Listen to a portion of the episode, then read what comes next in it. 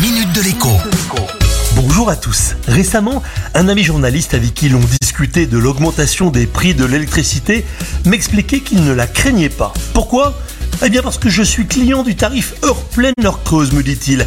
Et grâce à ça, je paye l'électricité beaucoup moins cher la nuit. C'est vrai, avec ce tarif, l'électricité est 30% moins chère, 8 heures par jour. Près d'un foyer français sur deux y a souscrit. Le problème, c'est qu'une grande partie des clients de ce tarif ne sont pas gagnants, bien au contraire. Voici pourquoi. D'abord, l'abonnement est plus cher que l'abonnement classique. Ensuite, 16 heures par jour, les clients paient l'électricité plus cher que les autres. Pas beaucoup plus, mais un peu plus. Finalement, ce n'est que pendant donc 8 heures par jour qu'ils font des économies. Et c'est la kélos.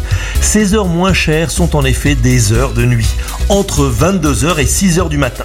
Cela signifie donc que pour réaliser des économies, c'est à ce moment-là et seulement à ce moment-là qu'il faut faire sécher son linge avec un sèche-linge, faire tourner le lave-vaisselle et bien sûr le lave-linge, faire marcher les chauffe-eau électriques, utiliser les radiateurs électriques, cuisiner avec un four électrique, repasser ou encore se sécher les cheveux avec un sèche-cheveux électrique.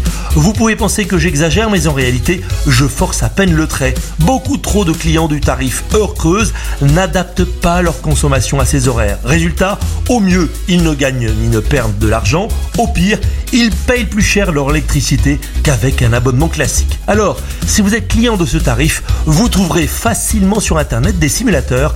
Ils vous diront si vous êtes gagnant ou perdant. À demain La minute de l'écho avec Jean-Baptiste Giraud sur radioscoop.com et application mobile Radioscoop.